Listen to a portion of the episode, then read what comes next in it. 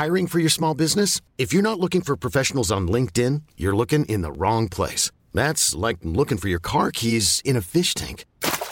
LinkedIn helps you hire professionals you can't find anywhere else, even those who aren't actively searching for a new job but might be open to the perfect role. In a given month, over 70% of LinkedIn users don't even visit other leading job sites. So start looking in the right place. With LinkedIn, you can hire professionals like a professional. Post your free job on linkedin.com slash achieve today. Salut, c'est Victoire Tuaillon. Ces derniers mois, avec mon équipe, on a travaillé sur une série exceptionnelle. Ça s'appelle 20 milieux sous ma chair. L'autrice, Caroline Potier, a exhumé des cassettes audio qu'elle enregistrait pour sa meilleure amie lorsqu'elles étaient ados et qu'elle traversait l'enfer, les violences que lui infligeait son père. À partir de son histoire, Caroline Potier, devenue journaliste, a mené l'enquête. Comment on pourrait éradiquer l'inceste? C'est beau, c'est intelligent, c'est bouleversant, et je pèse mes mots, c'est d'utilité publique. Pour continuer à sortir de l'océan du déni, écoutez 20 milieux sous ma chair, dans le cœur sur la table.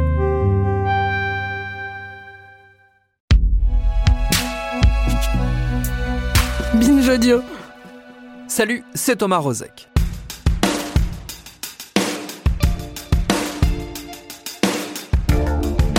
Nous sommes toutes et tous confrontés à certains moments de nos vies à des choses qui nous dépassent, des choses qui échappent totalement à notre compréhension.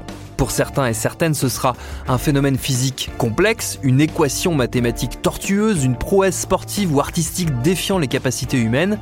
Et pour moi, c'est la fascination que semble exercer sur une partie de la gauche l'ex-ministre sarkozyste Rachida Dati.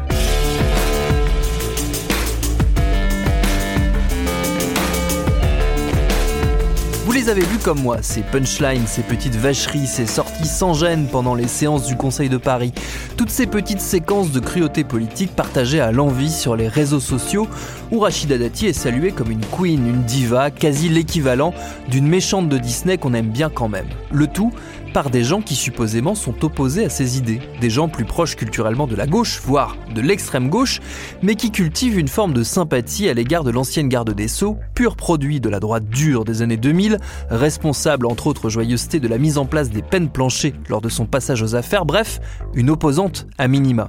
Alors pourquoi la gauche est-elle sous le charme de Rachida Dati? C'est ce qu'on va se demander avec cet épisode. Bienvenue dans Programme B.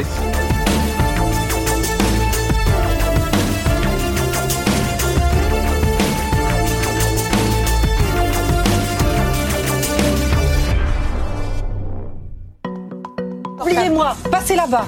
Voilà, Non, non. Comme ça, je réponds plus. Allez là-bas. Je vais pas demander de décoder mes propos là. Je lui pose la Mais c'est question. pas une traduction, je peux lui dire direct. Si j'aspire en effet à être majoritaire. Mais il bah, se trouve ah bah, que je n'ai alors jamais soutenu, dire- contrairement à vous, Sauf un gouvernement. Mais Hugo, vous allez pas vous faire applaudir sur des conneries pareilles, arrêtez Merci, quand vous gagnerez une élection sur votre nom, surtout vous nous alertez. Parce que nous, les 1,7%, on n'y est pas abonnés. hein. Voilà.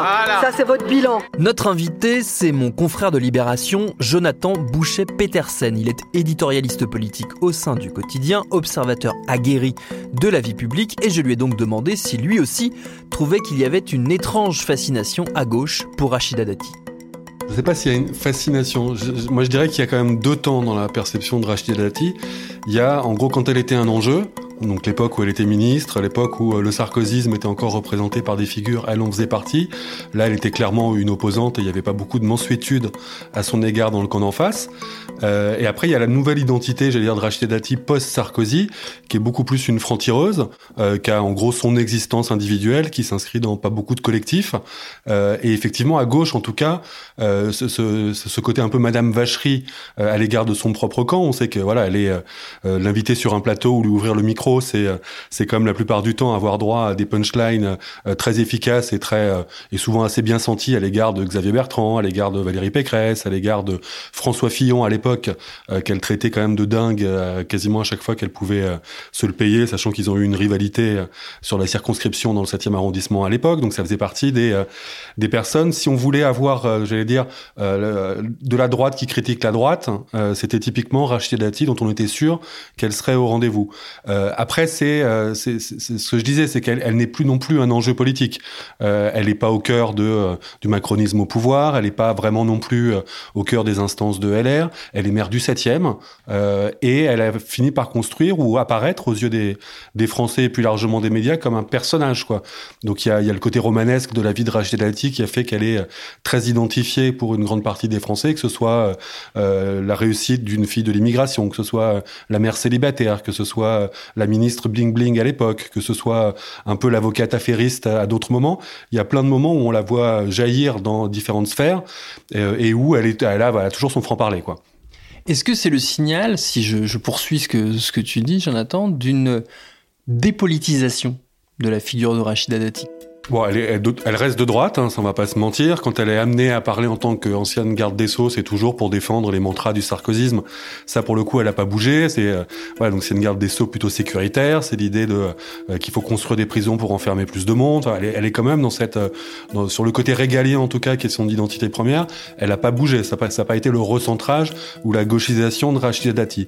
en revanche, elle a une existence, oui, qui dépasse celle d'un la mère du 7e. C'est, il y en a quand on sans faire de comparaison euh, trop grossière, mais euh, Patrick Balkany, par exemple, qui a jamais rien représenté euh, dans la vie politique nationale, avait aussi cette espèce de statut un, peu au-delà de, au-delà de ce qui est légitime de lui accorder à l'aune de ses mandats. Donc oui, c'est un signe de, aujourd'hui, elle est un personnage de, du spectacle médiatique, plus qu'un acteur de la vie politique. Est-ce que c'est, ça dénote aussi de notre goût collectif, hein, pour le coup, euh, pour euh, un peu les voyous de la politique. Moi, je pense qu'il y a complètement ça. C'est le, de fait, c'est un personnage qui a des aspérités. Euh, donc plus que euh, effectivement le euh, donc, donc je sais pas après si c'est le côté canaille ou crapule ça après je veux dire ça dépend un peu des dossiers elle est, très canaille quand elle commente la vie politique et son propre camp je veux dire quand elle quand elle est mise en examen pour ses conseils à Carlos Ghosn des conseils dont on a du mal quand même à, à les qualifier autrement que du trafic d'influence en tant qu'eurodéputé là on est quand même plus d'un versant qui est pas valorisable et pas valorisé mais ça passe presque au second plan il y a, il y a vraiment une forme de puissance de son personnage qui est écrase les aléas de son parcours d'une certaine manière. Et, euh, aujourd'hui, je pense qu'il y a même dans le camp d'en face, donc le, camp de la, gauche, euh, presque une forme de sympathie à l'égard de Rachid Dati, ou en tout cas de, euh, on la regarde avec ses zones d'ombre, mais mais c'est pas ce qui ressort ce qui ressort en premier. aussi parce qu'elle est, c'est assez, c'est toujours ce qui a été un peu la dualité, c'est qu'elle a été garde des sceaux, elle est maire du 7e, et pourtant elle apparaît un peu comme hors système. De fait, elle est un produit du, ou en tout cas elle a été euh, un produit du système, mais elle n'a pas fait les grandes écoles, mais elle a toujours un peu pris la pose de cet euh, enfant de la balle qui rejette la caste. Donc voilà, tout ça, ça, ça, a fini par, euh, par asseoir une personnalité qui est autre chose qu'une bébé Sarkozy, comme il y en a eu beaucoup d'autres. Alors elle est connue, Dati, pour mettre des énormes tacles glissés à son propre camp. Euh, notamment à Brice-Hortefeux, qui est une de ses têtes de Turc. Enfin, les, les échanges sont, sont connus et, et, on fait les, les, les grandes heures euh, des indiscrets politiques. Qu'est-ce qu'elle dit de la gauche, Rachida Dati? Parce que, alors, on parlait de sympathie à son égard euh, du côté de la gauche. Est-ce que c'est réciproque? Alors je pense qu'à l'égard de la gauche comme force politique ou comme quand euh, elle est très dure. Hein, fondamentalement, ils sont laxistes, euh, ils sont à côté de la plaque sur le sur quasiment tous les sujets qui la concernent sur le plan régalien. Ça là-dessus, elle est dans le combat très dur. Mais il y a des personnalités euh, avec lesquelles, elle, en tout cas, elle entretient ou, elle, ou à l'égard desquelles elle a une une mensuétude et même une elle formule une, une sympathie. Euh, il faut jamais, enfin, faut toujours penser au billard à trois bandes. C'est-à-dire, par exemple, Jean-Luc Mélenchon, c'est quelqu'un avec lequel elle a été député européen plus ou moins à la même période. Et on sait qu'au Parlement européen, il y a des relations, j'allais dire, interpartisanes qui sont moins que ce qu'on peut voir euh, sur la scène nationale à l'Assemblée. Euh, et je me souviens que dans différents papiers, notamment un papier de Vanity Fair, elle expliquait qu'elle avait eu l'occasion de faire le trajet entre Paris et Strasbourg euh, avec Jean-Luc Mélenchon, qu'ils avaient eu une grande discussion sur la laïcité et qu'elle trouvait que c'était quelqu'un d'érudit, quelqu'un d'intelligent, quelqu'un d'intéressant et presque l'homme Mélenchon au-delà du personnage politique. Elle, il y, avait une forme de, tendresse à, à, son égard. Après, c'était aussi à une époque où Jean-Luc Mélenchon pendant longtemps a été le poil à gratter de la gauche. Donc quand on est de droite, expliquer que le poil à gratter est quelqu'un de positif, c'est aussi une façon, j'allais dire, de, compliquer la, vie quotidienne à gauche. Donc, faut jamais oublier le côté pervers. Mais il y a quand même quelque chose. Et euh, euh en y pensant, je me, suis dit que s'il y avait un terme euh, plutôt associé à la gauche, mais qui pouvait correspondre à, à Rachid Dati, c'était justement le terme d'insoumise. En tout cas, dans son camp, c'est elle, dans sa façon de se mettre en scène. Et dans ce qu'elle euh, revendique, c'est quand même l'idée je dois rien à je ne dois rien à personne, et donc j'entretiens, euh, après sincérité, pas sincérité, une forme d'insoumission. Ça n'empêche pas d'avoir été porté par Nicolas Sarkozy comme par quelques politiques plus âgés au début de sa carrière, mais effectivement, Dati aujourd'hui, elle doit rien à personne, et ça explique en grande partie sa liberté.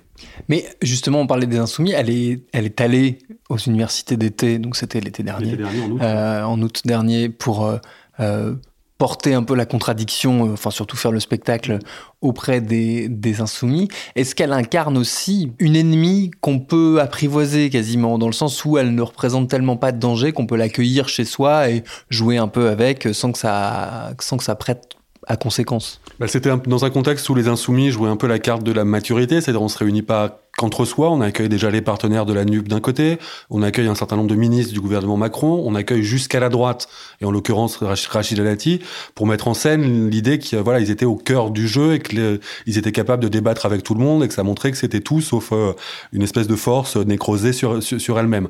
Euh, après, je pense que ça a été totalement contre-productif parce que ce débat, c'était entre Rachid Alati et Hugo Bernalicis, qui est plutôt spécialiste des questions euh, je veux dire, de justice ou, ou de prison côté, côté LFI. Et effectivement, tous les papiers, à commencer par ceux de Libération, ça a été le show d'Ati, le fait qu'elle avait fait une démonstration de sa capacité à tenir le micro et, comme on le disait, à multiplier les punchlines, euh, tout en déroulant euh, un, argumentaire 100% sécuritaire et 100% sarkozyste. Donc, mais effectivement, euh, il vaut mieux, j'allais dire, quitte à offrir cette tribune à quelqu'un à droite, il vaut mieux que ce soit avec la droite d'hier qu'avec la droite d'aujourd'hui. C'est quoi son intérêt à elle d'aller dans ce genre de truc? Exister. Non, exister, parce que évidemment qu'il y a, euh, là on a dit beaucoup de gentillesse à l'égard de, de Rachel Lati, ou en tout cas on a essayé de pointer euh, ce qu'il pouvait y avoir de, euh, de sauvable dans, dans, dans ce parcours, mais c'est quand même aussi une Rastignac et quelqu'un qui a connu la lumière au premier plan, et à partir du moment où on a connu d'une certaine manière la gloire quand le sarkozysme était triomphant, il est très difficile, à part en faisant preuve d'une grande sagesse, de retourner sagement dans l'ombre comme seul comme seul élu du, du 7e arrondissement. Donc il y a un plaisir manifeste à, à, être un personnage médiatique et euh, effectivement faire l'actualité ou faire l'événement en allant dans le camp d'en face dans un exercice un peu singulier, ça ne peut qu'y contribuer. Qu'est-ce qui fait que elle, contrairement à plein d'autres, euh, a réussi à, à, ne pas traîner totalement euh, la casserole des années Sarkozy, là où? D'anciens ministres, d'anciens proches de, Sarkozy se sont retrouvés soit alors à l'ombre pour certains, soit englués dans le passif assez difficile de ce quinquennat-là. Qu'est-ce qui fait qu'elle y a échappé? Bah, elle est, bah, je pense que ça vient montrer en regard qu'elle était un des visages de la Sarkozy, mais qu'elle n'était pas un des hommes forts ou des femmes fortes de la Sarkozy. si on compare à un Brice Hortefeux, euh, à un Claude Guéant, euh, effectivement, ça c'était des rouages essentiels du, du sarkozysme. Euh, c'était plutôt l'époque des NKM, Ramayad, Rachida Dati, qui étaient différents visages d'une forme de modernité. Donc il y a un côté aussi, ça montre le peut-être le, le au-delà de ça, au-delà de l'image, le, le fait qu'elle n'a jamais été un acteur de premier plan. Elle a occupé un poste qui symboliquement était très fort, mais au même titre qu'Éric Dupont-Moretti est pas non plus un poids lourd de la Macronie, il en est un des visages les plus identifiés et il en restera sûrement dans les années qui viennent comme un des symboles des quinquennats, des Macron. Je pense que Dati, elle a réussi d'une certaine manière à, entretenir et à mettre en scène la relation personnelle avec euh, Sarkozy, même le couple Sarkozy, plus que euh, d'être un rouage euh, de l'itinéraire très tortueux qu'a été le sarkozysme au pouvoir. Est-ce qu'on peut imaginer que cette, cette transformation, cette, cette espèce de mutation en personnage euh, moitié drôlatique, euh, moitié, euh, moitié anecdotique, peut n'être qu'une transition vers une seconde vie politique? Non, non, je pense que pour, pour plein de raisons, c'est quelqu'un qui fédère pas non plus dans, son camp. Quand on s'enferme un petit peu dans une posture qui est confortable sur le plan médiatique, et même gothique sûrement de euh, la pistoleros, euh, euh la, la, la, la, camarade qui balance des vacheries, tout ça. On crée, on, suscite pas, sachant qu'il n'y a pas, il y a pas de datisme, on pourrait pas le définir. Il y a encore moins de gens qui sont, peut-être à part ces assistants parlementaires à l'époque, il n'y a pas de, de troupes LR ou de troupes même hors LR qui se reconnaissent ou qui fantasment une, un, un, effectivement une deuxième vie de Rachida Dati. Elle le dit d'ailleurs, elle, elle, le, elle le théorise en disant justement, je fais pas partie de la caste, je suis ici de l'immigration, temps, avec Sarkozy, tout était possible, mais aujourd'hui, je sens que j'ai atteint mon plafond de verre. Elle le dit. Elle a, elle a candidaté, on se souvient hein, quand même. Évidemment, elle était candidate face à Anne Hidalgo à la mairie de Paris. Si elle était devenue maire de Paris, ça aurait tout à fait pu être une deuxième partie de vie politique ou avec une forme de, renaissance. Mais l'imaginer comme elle le fantasme parfois, sans même vraiment y croire, candidate à la présidentielle ou nouveau visage de la droite, non, ça c'est. après, en politique, on est souvent démenti quand on se lance dans les pronostics, mais en l'état, toutes choses égales par ailleurs, non, il n'y a, pas de, y a, pas de boulevard du tout pour une deuxième vie de Dati. Hmm. Est-ce qu'elle incarne aussi peut-être le, le, les destinées un peu brisées ou un peu émiettées de toute cette jeune génération de la droite? Enfin, tu citais tout à l'heure NKM, Ramayad, plein de figures comme ça qu'on attendait comme un peu la, la, la relève, les, les, figures de premier plan de la droite, euh, 15 ans, 20 ans après, après Sarkozy. Bon, on est 15 ans après l'élection de Nicolas Sarkozy.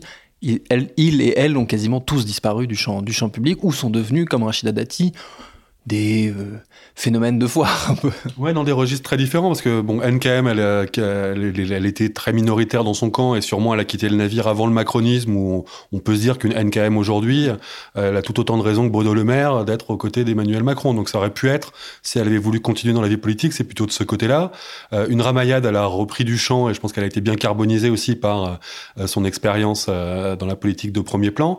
Et si on est honnête, le sarkozysme aujourd'hui euh, ne donne pas les jeunes pousses ou les espoirs de LR. En gros, c'est des présidents de région qui ont ou fait leur sauce dans leur coin, type Xavier Bertrand, euh, ou incarnent un credo quand même identitaire, euh, libéral très particulier comme Laurent Wauquiez, ou Valérie Pécresse, qui est beaucoup plus une bébé Chirac, même si elle a été ministre sous Sarkozy. Donc, j'allais dire, au même titre que le macronisme risque de finir avec Macron, le sarkozysme s'est éteint avec euh, Nicolas Sarkozy. Et quand il a été battu par François Fillon à la primaire de la droite, d'une certaine manière, ça a été la fin des haricots pour Nicolas Sarkozy, certes, mais tous ses avatars avec lui. Est-ce que aussi son, on terminera là-dessus peut-être, son, son succès, entre larges guillemets, euh, s'explique par euh, le peu de considération qu'on a pour la chose politique, dans le sens où euh, on considère qu'elle est l'apanage de gens comme Rachida Dati, c'est-à-dire de gens sans foi ni loi, euh, qui parlent bien, disent des vacheries, disent des horreurs, mais mm, finalement n'incarnent ni un projet, ni, ni, ni, des, ni, des, idées, ni un courant. Est-ce que finalement c'est pas plutôt un, un, mauvais signe de la façon dont nous-mêmes nous percevons la politique? C'est un très mauvais symptôme. Je, je, je crois que c'était il y a deux semaines, ou en tout cas, le, donc on est quoi. On est euh, en gros début, euh, fin, au courant du mois d'octobre euh, pour la nouvelle émission de Léa Salamé sur France 2 qui s'appelle Quelle époque Elle s'est retrouvée être l'invité politique puisqu'il y a un invité politique chaque semaine. Et quand je l'ai vu débarquer, je me suis dit mais à quel titre en fait quoi. Il y a, il y a une espèce de décalage complètement fou et qui est vraiment un symptôme de la capacité du monde médiatique et de la machine médiatique à beaucoup plus attraper les personnages, quitte à rester complètement à la surface des choses, plutôt que de se coltiner des personnages qui sont plus centraux et peut-être moins médiatiquement bankable, j'allais dire. Mais ouais, il y a eu Gabriel Attal, ministre du budget, en plein vote du budget, on comprend.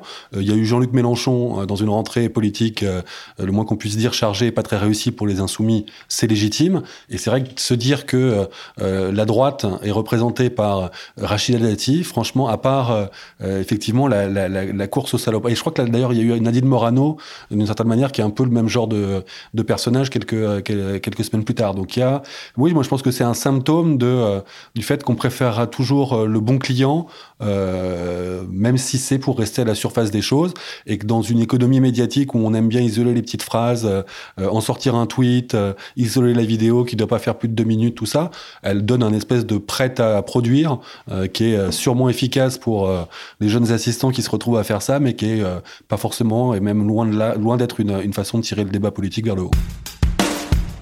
Merci à Jonathan Boucher-Petersen pour ses réponses. Programme B, c'est un podcast de Binge Audio préparé par Charlotte Bex, réalisé par Quentin Bresson. Abonnez-vous sur votre appli de podcast préféré pour ne manquer aucun de nos épisodes. Cherchez-nous sur Internet si vous voulez nous parler. Et à très vite pour un nouvel épisode.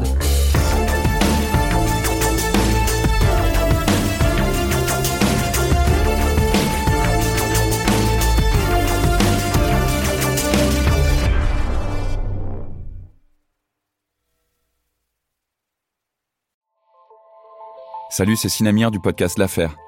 En 2016, je suis monté sur un bateau de sauvetage en Méditerranée et ce que j'y ai vu n'a pas changé. En tout, depuis 10 ans, on compte même près de 30 000 morts sur cette mer. Alors, dans le naufrage, notre nouvelle enquête, j'ai voulu raconter un cas concret. Comment 130 personnes sont mortes en 2021 à la frontière de l'Europe malgré des dizaines d'appels de détresse. Qui n'a pas pu les sauver et pourquoi? Qui étaient ces disparus? Et surtout, comment on en est arrivé à ne plus parler de 130 personnes qui meurent le même jour sur un bateau au milieu de la Méditerranée? Le naufrage, c'est la nouvelle série du podcast L'affaire de Paradiso Média. Une enquête que vous pouvez retrouver gratuitement chaque semaine à partir du 27 mars 2024 sur toutes les applications de podcast.